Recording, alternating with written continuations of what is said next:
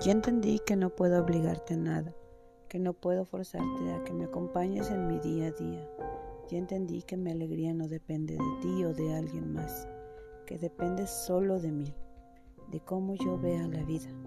Ya entendí que los silencios suelen decir más de lo que esperamos y que la distancia no se basa en kilómetros sino en acciones.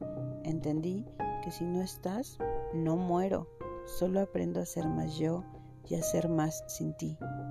Ya entendí que hay muros que se vuelven montañas y edificios que se tornan en alas y que la mejor compañía no es la que tú puedas otorgarme, sino la que me ofrezco yo, la que construyo yo con tus silencios, la que edifico sin miedo, la que disfruto con un café y un buen libro.